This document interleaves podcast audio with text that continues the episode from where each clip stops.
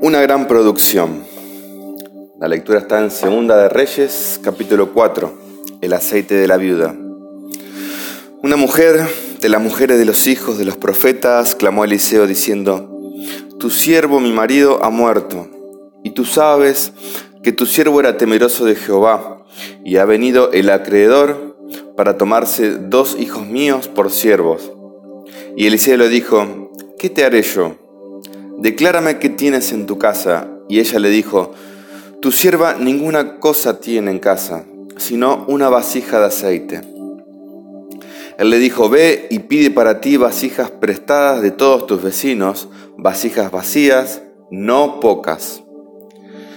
Entra luego y enciérrate tú y tus hijos, y echan todas las vasijas, y cuando una esté llena, ponla aparte. Y se fue la mujer y cerró la puerta encerrándose ella y sus hijos, y ellos le traían las vasijas y ella echaba del aceite. Cuando las vasijas estuvieron llenas, dijo a un hijo suyo, tráeme aún otras vasijas. Y él le dijo, no hay más vasijas. Entonces cesó el aceite. Vino ella luego y le contó al varón de Dios, el cual dijo, ve y vende el aceite y paga a tus acreedores y tú y tus hijos vivid de lo que quede.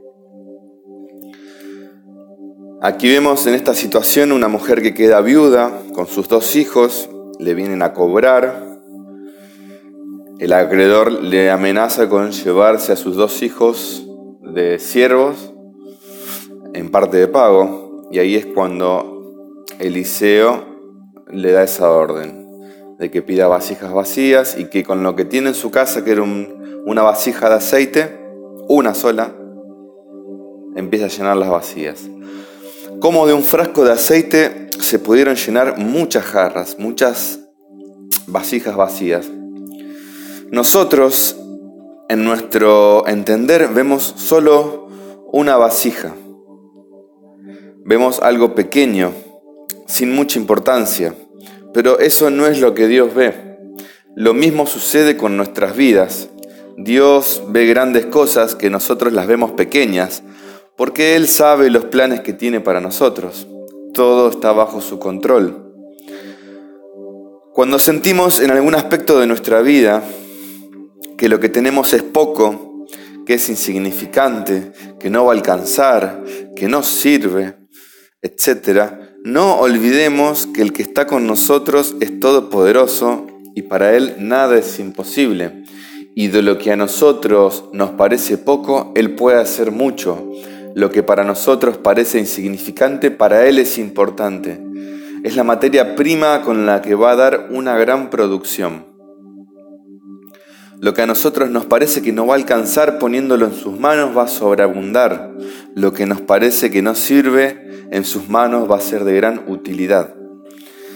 Podemos ver también que cuando se quedaron sin vasijas vacías para llenar, es ahí cuando cesó el aceite.